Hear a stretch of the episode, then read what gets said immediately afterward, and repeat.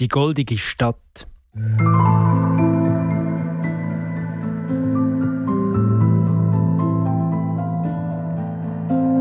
Bei Dienert ist ein Wald.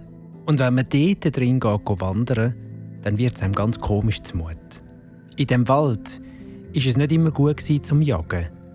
Es hat Tage gegeben, da haben auch sehr Erfahrene auf der Jagd nie sich auf die östliche Seite gewagt. Weil dort ist eine goldige Stadt. Und wenn man die noch schon sieht, durch die Bäume durchschimmern, wird es einem schon trümmelig und man geht in Ohnmacht. Der Jäger Hans Hug der hat einmal ein Reh verfolgt und ist in die Gegend geraten. Er hat gerade noch gesehen, wie das Tier sich in eine schöne Frau verwandelt hat. Da ist es ihm schon trümmelig geworden. Und wo auch noch ein kleiner, grusiger Zwerg von einem Obstbaum abgekumpelt ist und ihm eins gehauen hat mit einem Stock, ist er komplett in Ohnmacht gefallen. Wo er wieder verwacht ist, ist die Sonne verschwunden.